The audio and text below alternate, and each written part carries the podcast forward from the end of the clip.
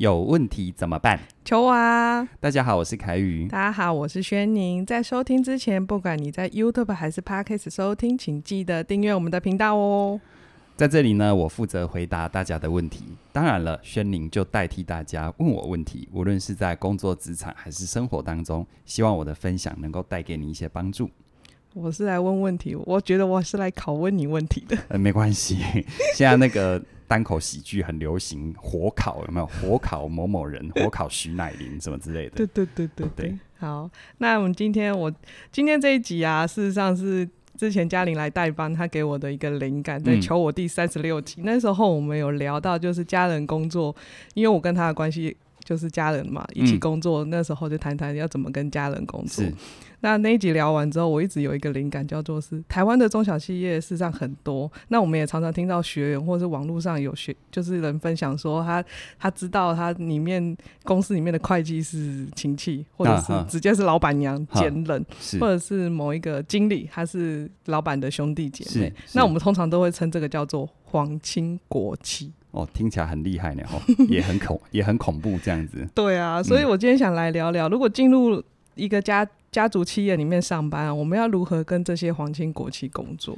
家族企业哦，其实现在如果讲家族企业，无论是大企业还是中小企业，其实蛮多的。嗯，啊，尤其台湾的台湾，其实世界上也是这样，只是好像东方社会这方面会比较容易被放大嘛，对，对不对？好，那。我比较想要问问，就是凯宇，你觉得，因为网络上都会说，如果你知道你没有皇亲国戚啊，都不要待，最好不要待，是真的吗？嗯，我我我会觉得这样的说法有点太武断了啦。因为今天我想说关于这个问题，就是第一个，我们怎么定义什么叫皇亲国戚？嗯，好。第二就是说。呃，回到我们现在职场的本质，嗯，现在无论这个公司的组成是如何，嗯，是他们呃家族创业起来，还是他们的关系很紧密创业起来，嗯，事实上来说，我觉得我们在心态上要先回到现代的职场是一个契约的关系。哦，好，那一般比较粗暴的说法叫做雇佣，嗯，因为雇佣就好像有上下，但我比较喜欢契约，哦，因为其实是一个雇主，然后一个是呃被。被被应聘的人是这样子，哦，可是事实上，他们两个之间，就我们现在去上班，我们跟我们的公司，嗯、跟我们的老板是一个契约的关系。哦，好，他承诺他可以给我什么，而我承诺我奉献我的时间、嗯、专业、心力。嗯，好，那如果回到这个，其实关键不在于你上班的地方有没有所谓的黄金国期，哦，而是在于他的这个公司的运作有没有符合契约精神。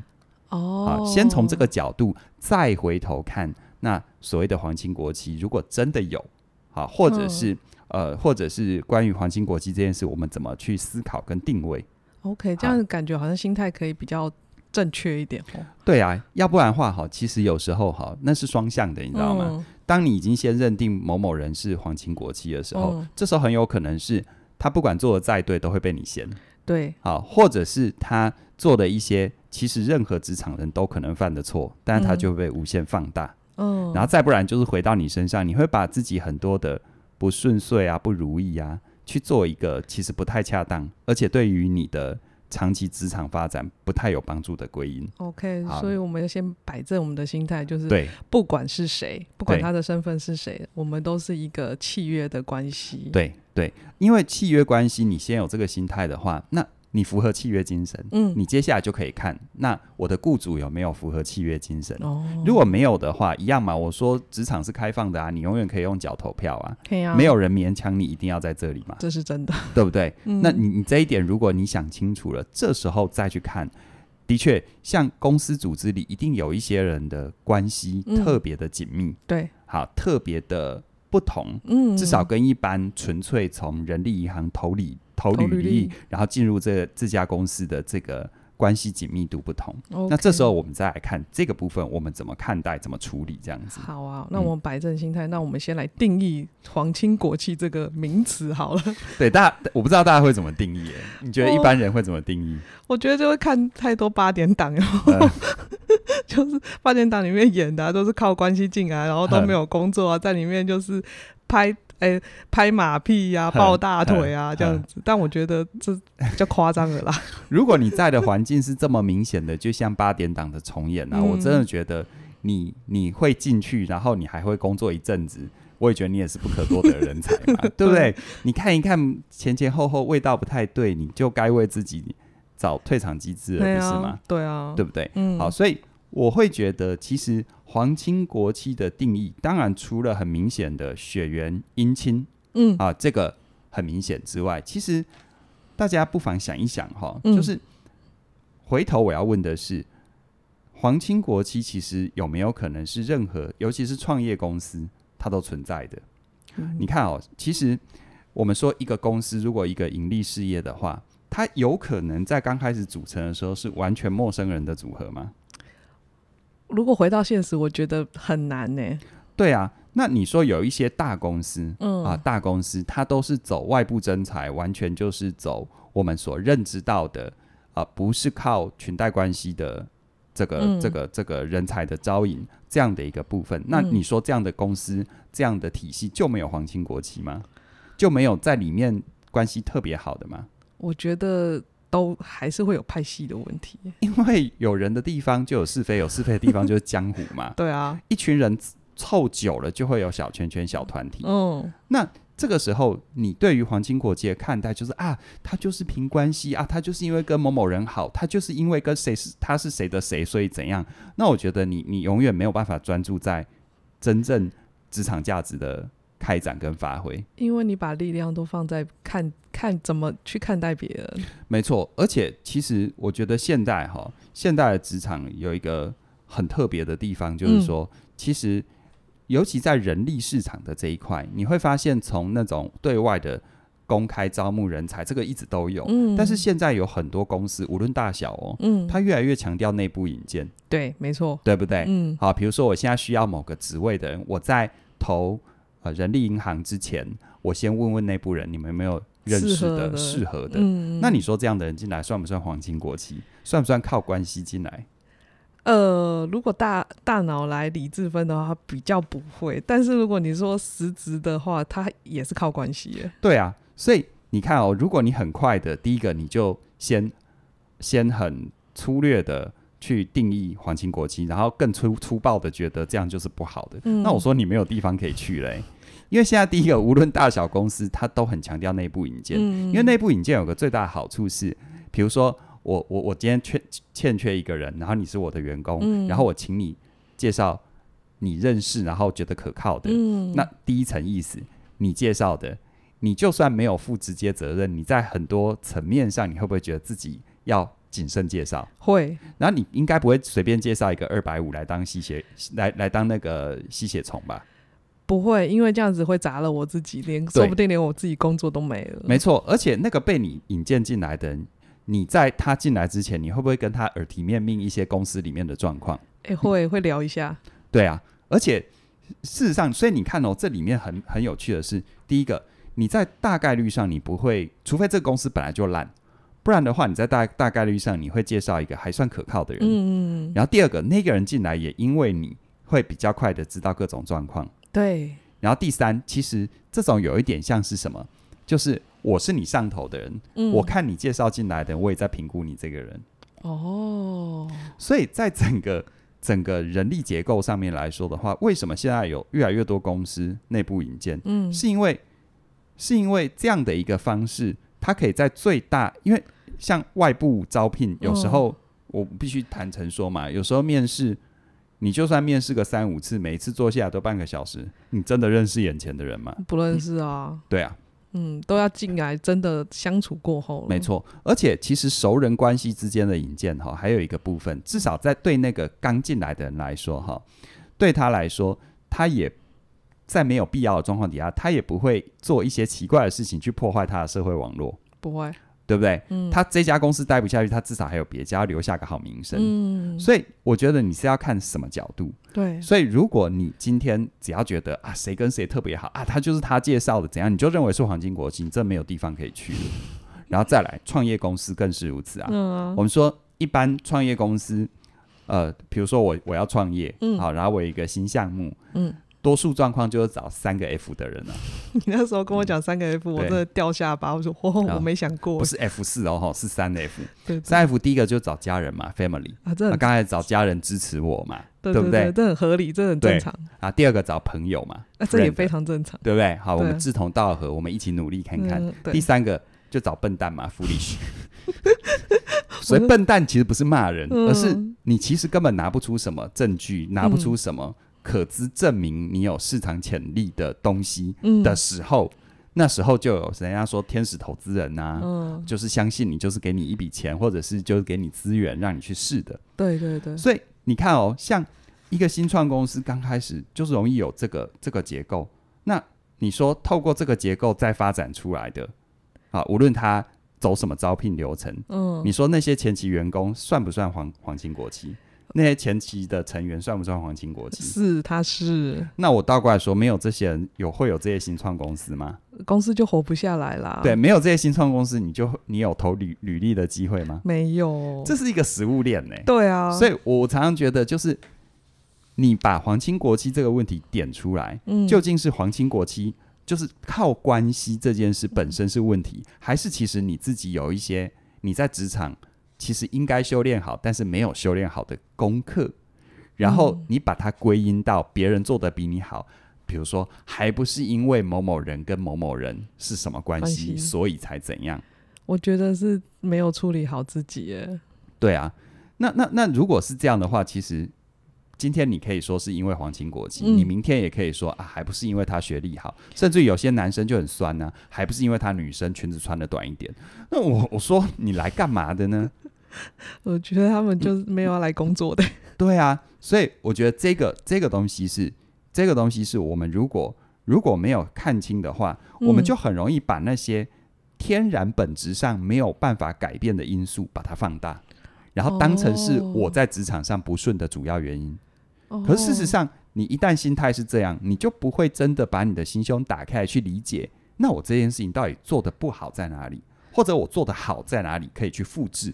哦，所以你都把归因放在别人身上，你不没错反反诶，可是子雅是自己的，事实上你要回头是看看自己到底被啊、呃、这件事做错了是哪里错了，对，而不是去比较，对不对？没有错，有点像是我们在学生时代，有时候。有时候我们读某一科读的不好，嗯，但也有可能是你真的没天分，但更有可能是你读书的方法错了，嗯。但我们真的很，我们真的考不好呢。我们常常有时候就会算算说，哎呀，你就是聪明啦。你知道那个，你这么说，第一个你断了自己成长的可能，第二个其实你也是很粗暴的对待别人。对啊，人家好，人家或许真的聪明，但人家聪明又比你用功，而且还用对方法用功。嗯，你为什么不去研究那个其实你也可以改变的事情？哦，对所以用用力用错方向了。嗯，OK，好。我觉得啊，这里还是啊，你刚刚有点出来自己开公司。如果我回到问我自己，如果我自己开公司，我真的还是找那个三个 F。对啊，因为刚开始，对不对？刚开始真的什么都没有，你是啊，你。一定不会想要内忧外又外患的，因为外面的账已经够你忙了。事实上，里面内部人，事实上你会找让你安心的人。对啊，知根知底的人用起来，或者是互动起来，也会比较容易进入状况嘛。嗯、对，所以如果我们一直在纠结皇亲国戚不能带，那这样子你真的就像你讲，我们真的没有地方去了。对啊，其实你如果到一般那种很大的公司，大家所谓的公事公办，嗯，但是大的公司所谓的公事公办久了，还是你还是会很明显的感觉到谁跟谁比较好，一定会啦，啊，一定会，而且你无、嗯、无从避免，无法避免，无可避免，嗯、就是人与人一定有比较合跟比较不合的。对啊，那你看哦，你看待职场就是完全不管关系，不碰关系这一块，说说实在一点，你你要么就是一个无可取代的工具，要么你就会变免洗餐具啊。因为只要你可以被取代，别人就换啊。对，没错。就是第一个，你你好不好用；第二个，你舒不舒服嘛？不是，就你给人舒不舒服嘛？对啊。通常会纠结在这种事情，应该就很难让别人舒服。我觉得最不舒服的是他自己啦，就是就是他他一直纠结在那种，就像就像就像你如果很想要富有，你应该用心在学习富有的能力，嗯、啊，调整富有的心态。而不是去研究为什么我爸不是某某人哈，哦、我爸不是郭台铭，对我爸不是谁哈，哦、就我没有一个富爸爸，没有一个富妈妈留给我这样子。对对，我觉得那是很可惜的，就把力量都给了别人这样子。嗯、没错。好啊，那我们知道怎么定义皇亲国戚之后，那我们要来聊聊，我们要如何跟这些我们定义他是皇亲国戚一起共事呢？要跟他们共事哦，我觉得第一个哦。其实职场上是这样，不管你共事的人是谁，嗯。啊，哪怕你上头就是所谓的老板娘，嗯。啊，或者是你的你的旁边跟你的竞争对手就是啊这个这个大老板的儿子啊、哦、侄子或者是什么什么关系的，嗯、我觉得哈关键都在于你到底想要透过这这个职场生涯或者这个阶段你达成什么目的，哦、你要的是什么？我觉得你要先摆，你要先锁定清楚自己要的是什么。你没有这个作为基准点哈，嗯、那个皇亲国戚，不要说什么嘛。他虽然你隔壁那个人虽然跟你一样是基层员工，嗯，可是中秋节他就跟大老板一起烤肉啊。你你你你要怎么去，对不对？对，你如果把放大这件事情，难不成你是要混到他家一起烤肉吗？就就其实不是这样子的。嗯，嗯，我觉得关键还是在于你要问自己你要的到底是什么。哦、好，你先弄清楚之后，自然有一些的确。他可以跟大老板一起烤肉，意味着他的讯息管道比你畅畅通。哦，对，对对。可是，难道职场就只看这个吗？不是吧？不止哦。你的专业能力呢？嗯。你的敬业态度吗？对啊。你看哦，也因为他的沟通管道比你畅通，有时候他被骂也是海景第一排。哎，你有没有想过？有可能哦。可是大老板怎么可能在大家面前去跟大家说，我中秋节烤肉的时候把这家伙骂一顿？他不会讲这种话，你不会知道这个东西。嗯，那是门关起来的事。对。而且那个其实某种程度上会有一点是他们家里所谓长辈在教晚辈的事，哦、不是老板在对待员工的方式。哦，对对对。所以我觉得你一定要先锁定清楚，那我现在发展阶段我到底要的是什么？哦。然后这时候你再去看啊，这个黄金国戚跟你就是你你怎么看待这一群或者这一个所谓的黄金国戚？OK 啊，你才会有办法去延伸说，那我怎么跟他们相处？不管怎样，就是心态也要放回到自己身上。那你要的是什么，也是真的都。我觉得职涯就是真的，你要清楚你自己的目标是什么，你到底要去哪里呀？对啊，其实职涯无非就是呃，用比较粗略、大家很快能懂的，嗯就是进攻、防守跟退休嘛。哎，对，对不对？很简单嘛。对对对，这很好想。对，如果你的目标现在你就是进攻，就是你要不断的往上爬，而且不断的要找发挥的舞台，然后不断的去找这个这个，无论在在内在满足感还是在外在报酬的提升，嗯，那这时候哈，你关键就在于你看这这里的结构，虽然它可能有皇亲国戚，嗯，甚至你的竞争对手就是大老板的谁谁谁，哦，可是如果是这样的话，你就要去研究这家公司过去一路以来发展，比如说你发现从总经理到副总，嗯，历任的总经理跟第二阶层的三五个副总全部都同姓，那那我觉得你就。哦你就，你就学到你该学的，拿到你该拿的，嗯、你就巅峰转移，Okay, 你就赶紧找下个地方，因为你看到上面没有外人的空间了。对啊，可是如果如果你看到的其实不是这样，嗯，是你不能否认他们刚开始就是家人创业嘛，或者是好朋友创业嘛。嗯、可是你发现，哎，这里尽管如此，你是对于你进攻的目标，嗯、第一个他会为你增添更好的职场履履历，嗯啊，或者是他会为你。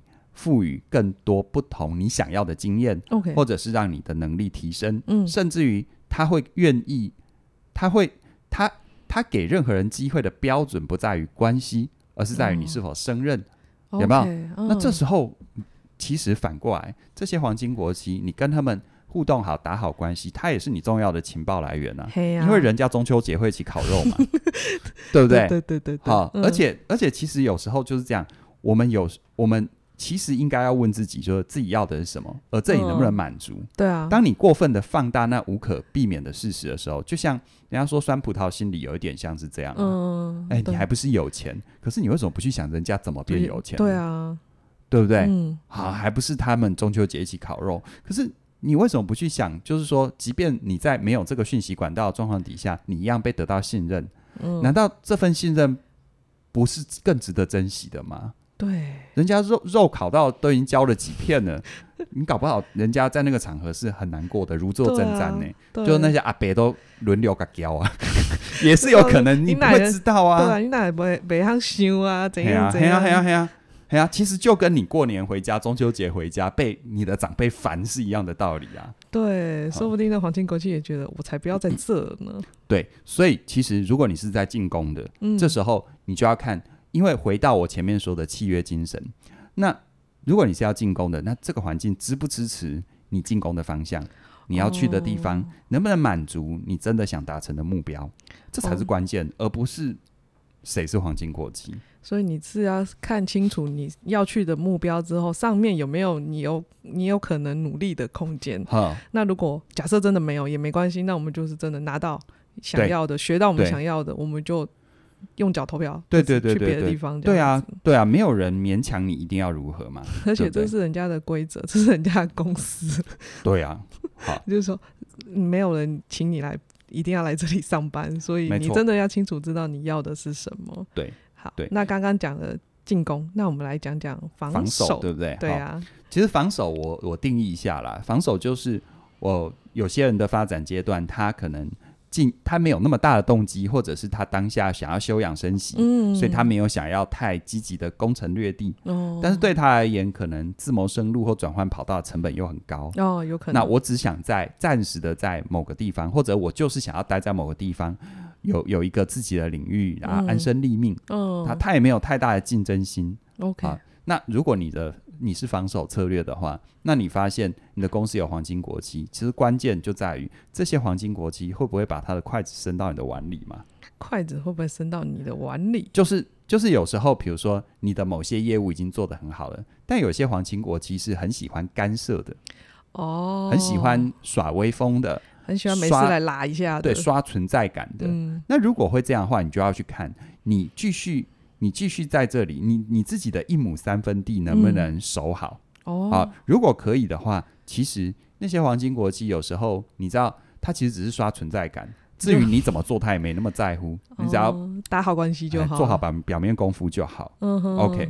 而且反过来说，其实多数我自己认识多数哈，尤其是像我们这种自己创业的，嗯、我们都很务实的。对、啊，因为我们拿自己的真金白银出来拼嘛，对不对？嗯、所以这时候。就算今天一个一个同仁跟我是原本没关系的，嗯，但他能做得很好的，而且他用他的行动来证明他可靠可信。其实某种程度上，我也没那么多闲工夫去管他，欸，对，我就是让他好好的发挥就好了啊。因为你管他，说不定还坏了自己呢。对，对，所以如果你的策略是防守的话，嗯，我觉得比较重要的是，就是这些所谓的皇亲国戚啊，他会不会过分的介入？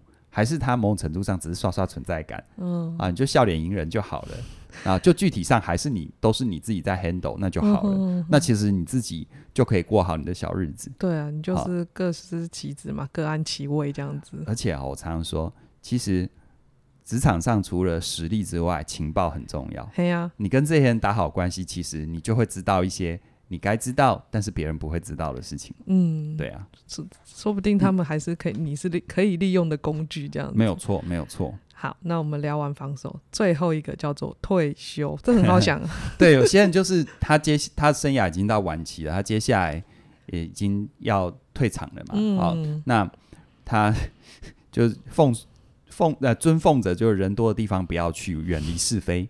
好，让自己可以安安稳稳的离开。嗯，那这种心态上已经、已经、已经、已经、已经要退休了。嗯，那这个时候，我觉得，如果你是清楚，接下来就是这样，千万不要因为自己一口气过不去，然后嘴巴上，你知道，有时候人在那种阶段的时候，他会觉得啊、呃，反正。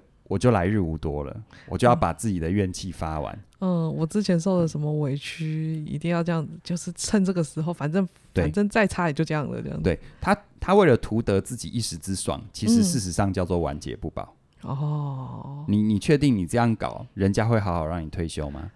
不知道，因为还没退休，没有到那一天都不知道。对啊，所以如果你已经知道，你就生涯即将要退场了哈。嗯，就像我常说的，有时候到年底。你再怎么赌烂，你就是想领完年终就走，嗯、那很好，你就记得忍到领完，领到年终你再走。嗯，然后在这前面有没有不动不动声色？嗯，不动声色，你不要，你不要，甚至于你自己的那些社群媒体的自我管理都要很谨慎。嗯，你不要没事啊，想要发个我只有我的朋友看到啊，拜托，你太天真了吧？现在什么时代？人家好啦，人家在，比如说你的老板在他的终端是看不到，没有错啊。可是你这中间不会有人有心人截图，然后传给你老板吗？这样死的更惨。对啊，所以我会觉得就是说，如果你目标就是退休的话，嗯，那这时候其实你就你就好好的让自己可以退场嘛。对，对不对？那那些过往的是非，其实随着你离开那里，你已经不是不是江湖人，你就不要再讲江湖事啦。对，对不对？所以跟防守是一样，我们就是跟皇亲国戚打好关系。对，就是好好的，我们就是维持好我们自己，然后让我们自己可以安安稳稳的离开。嗯，其实我觉得还是一个根本的定义啦，嗯，就是如果你对皇亲国戚本身就有很多的投射，我觉得你要问自己的是。是什么原因让你对于有关系这件事情有这么强烈的反弹？嗯，而不是平常心看它。嗯，不然我反问你：你在一个位置，你在一个领域做久了，难道你不要建立关系吗？不可能。那你建立你的关系网络，之于那个后进者来说，你不就是皇亲国戚了？哎、欸，对，对啊，你你其实是拿一个换成是你你要走上成功之之路一个必然的条件跟过程，你拿那个东西，嗯、就好像是。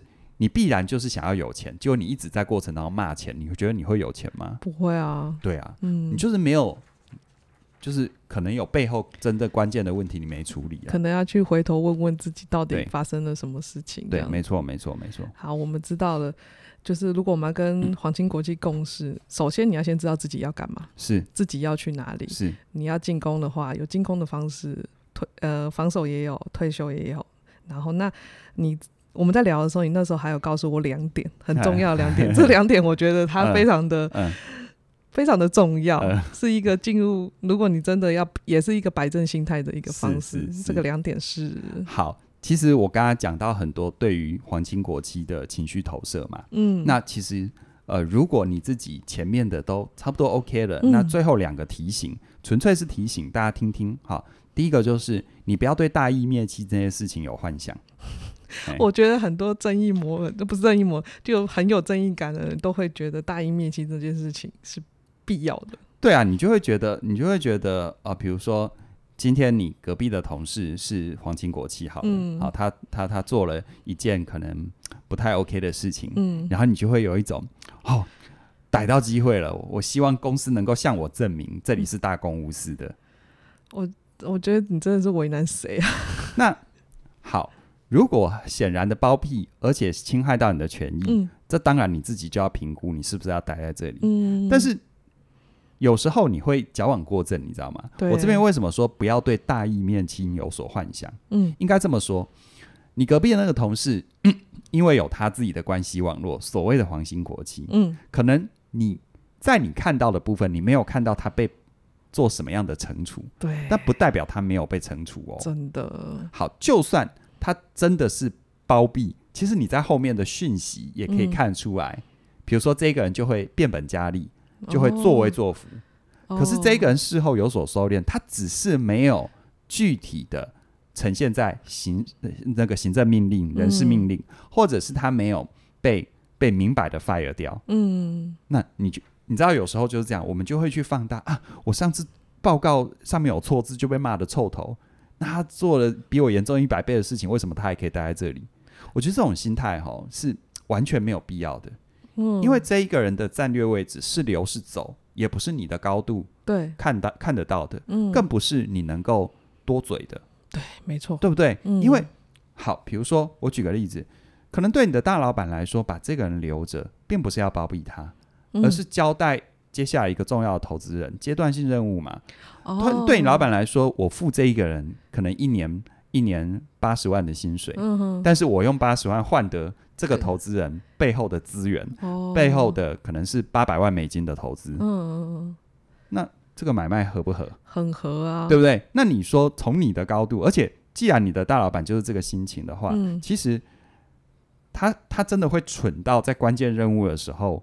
去用这个人吗？当然不会，但他不用你不代表，就有很多时候，对啊，他不用这个人，可是他也没用我啊，那你就要问你自己，你为什么没有被用到？对啊，你为什么没有让人家相信你可以被用呢？对啊，那今天我如果是你上头的人，我发现你都把你的心思放在这种事情上，我必须说，我我我我不会把真正重要的任务交给你，哎，对，因为你的焦点就完全摆错了嘛，你完全就没有摆在自己该要努力的方向。对，所以，但是其实我觉得这真的要提醒，因为很多人，尤其比较在职场上比较没有经验的，哦，就对大义灭亲会有一个幻想，哦，就是会觉得就是说，你看，就就有一种望老板成龙，你知道吗？哦，老板在这里多么的去处理这个这个皇亲国戚，就啊像个包公一样，有没有？像包拯一样，有没有？哦，就就觉得希望老板是这么的所谓在你认为的公正无私。可是我永远要讲的是，嗯，你没有看到这个人被惩处，不代表这个人没有被惩处。对，甚至于如果你是这个人的话，搞不好他还宁可像被一般人一样惩处，因为没有被惩处，他我觉得有些人。嗯有些人会有一种心态，我宁愿真的受到惩罚，然后我才可以合理的过去。可是你真的没有对我的时候，我还真的很心情很纠结。对啊，其实当你对大义灭亲有幻想的时候，哈，你就会把那些皇亲国戚犯的错，哈，去不合理的放大。哦，会哦，嗯，然后同样的错放在放在你自己身上，你就会觉得这没什么，别人为什么这样子修理我啊？真的哎，很多人都会这样讲。对啊，然后。呃，这个其实大家想一想了哈，因为我再讲下去，可能很多人就不想听了。我会发现，好像有时候做球，我讲这些，我好像是乌鸦一样，老师一直拿刀捅进去，然后 转转转圈。就就其实这也是我的为难啦，因为我觉得这些东西很重要，而且是很多人能够一路走过来的关键。嗯，可是他好像不是那么的讨喜。对啦，就真真相有时候会让人痛，这样子。对对对对对。那第二个要点哈，就是刚刚说不要对大义灭亲有幻想嘛，没错。那第二点就是不要对亲上加亲有期待，这个也很好懂。呃，对，因为有很多人想说，那既然啊、呃，我看到黄金国际有这样又那样的优势，或者是有等等又等等的好处，嗯、那我是不是也可以加入皇亲国戚的行列？我没有同一个姓，但我也可以加入。对啊，我我可不可以娶人家的女儿？嗯，我可不可以？呃，嫁这个这个这个这个这个嫁给人家什么之类的，嗯、我觉得真的对这个比较有期待。嗯，因为一旦你有这个期待的话、啊，你其实会做很多出格的事，而且你会在职场上犯了一个大忌，就是以色示人。哦，啊，就是没有回回到你的专业。如果一切是缘分自然而然的，那当然嘛。嗯、我说爱是无法阻止的。对啊，没错。更何况如果在职场上，你刚好就是爱上。公主或王子什么之类的，有没有？嗯，那你还要特别小心呢。你的你的这条路会走得意意意外的辛苦啊，异常的辛苦。但这就是你爱到就爱到，你就要承担嘛，对不对？那如果你还是想要去主动去创造这个亲上加亲，啊，当然亲上加亲除了我们说最典型的就是啊，去创造这个啊，嫁给人家或娶人家，还有另外一种就是，嗯，太过。积极，而且积极到有一点吃相难看的套关系，哦，这些都不太恰当。因为说实在的一点，就是就是回到经营公司的角度来说，嗯、它的焦点从来就是，比如说我的焦点是在于我这个业务，我这个体系的执行，嗯，而。你是我的亲戚，刚好你又有可，你又可以做，而且我又信任你。嗯，你听听出那个顺序没有？对，没错，是你要先能做这件事，啊、或你能证明你能做这件事，嗯、或者我给你机会试，而且你也试得来这件事。嗯，后面才是加分项。对，但是我们外人有时候就会觉得，啊、还不是因为他就是怎样，所以怎样？怎样反了，顺序弄反了。对，其实，在每个人的主观世界里，哈，你怎么解释都通。嗯，我觉得去跟你。去去跟任何人辩论，其实是怎样，不是怎样，我觉得也没有意义。对，没错。只是我要永远回答一件事情，就是怎么想对你有帮助嘛。嗯，如果这样想，其实只是让你有很多的情绪，没有办法让你把精力放在更好的自我养成，创造更好的机会。嗯、我真心觉得，呃，不要往那条路走。对啊，就是专注在自己身上，嗯，会比较关键。所以我觉得，不管你有没有关系，在职场你要走得好。要走的久，嗯，就是你，我记得有个公式叫做公式贡献加上别人的喜欢，呃、但别人的喜欢这件事没办法控制，因为有很多很多的因素在。但是你用你的贡献让，就是让老板可以觉得你这个人是值得被信任的，嗯、就是交给你的事情都可以被完成，然后交给你都会有回应，都做得好，嗯、你兑现你的价值啊。嗯、事实上，你走到哪里啊，就算你不是皇亲国戚，你都可以走出你自己的一条道路。对啊，其实哈，你真的证明自己的价值，而且你这个人的人格是可靠的。嗯，哎。你根本不用靠皇亲国戚，但所有人都是你的皇亲国戚。对，所有人都是你的皇亲国戚，所有人都会变成跟你才是他们中心的关系点。嗯、因为你，你，你，你，你，你真的赢得的是别人打自内心的相信跟尊重。对啊，对不对？嗯，对啊，你干嘛去执着那个表面上谁跟谁是什么关系呢？我觉得。你也你也太多时候是跟某人很好，结果你一转头就在屌这个人，嗯，你要这种关系干什么呢？对啊，所以我们不管怎样，就是还是回头想想自己在职涯上面真正要的是什么，是把力量收回来，不要是放在无限无法改变的因素上面。没错，其实，在职涯发展，我们有时候要具备很多能力啦。哦、嗯，除了在工作职场能力，其实怎么选择自己的生涯，或者是。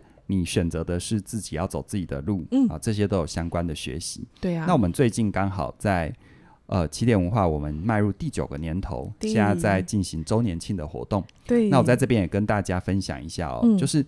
呃，你听过我们的这些内容，比如说你想要在生涯上面有一个更清楚的定位跟定向，嗯，像我们有线上课程《过好人生学》，对。那如果你想要发展自己的专业，建立自己的个人品牌，嗯，我们有专业有价跟内容为王，对。那当然了，一些基础更更底层的能力，像是呃表达、自信表达力、嗯、时间管理等等，我们都有相关的课，嗯。那也因为我们周年庆的这段期间，其实你我们我我觉得是回馈给大家啦，就是一个。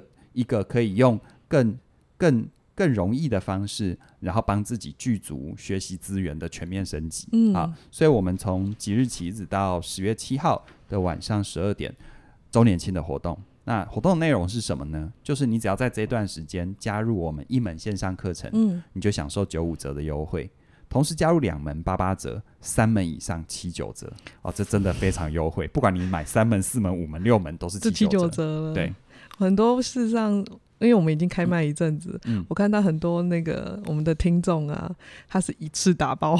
对对对，哦，那个我真的很很为他们感到开心。对啊，他们真的用具体的行动一次把它买起来，这样子。对啊，就是学习是一辈子的，嗯，但是事实上。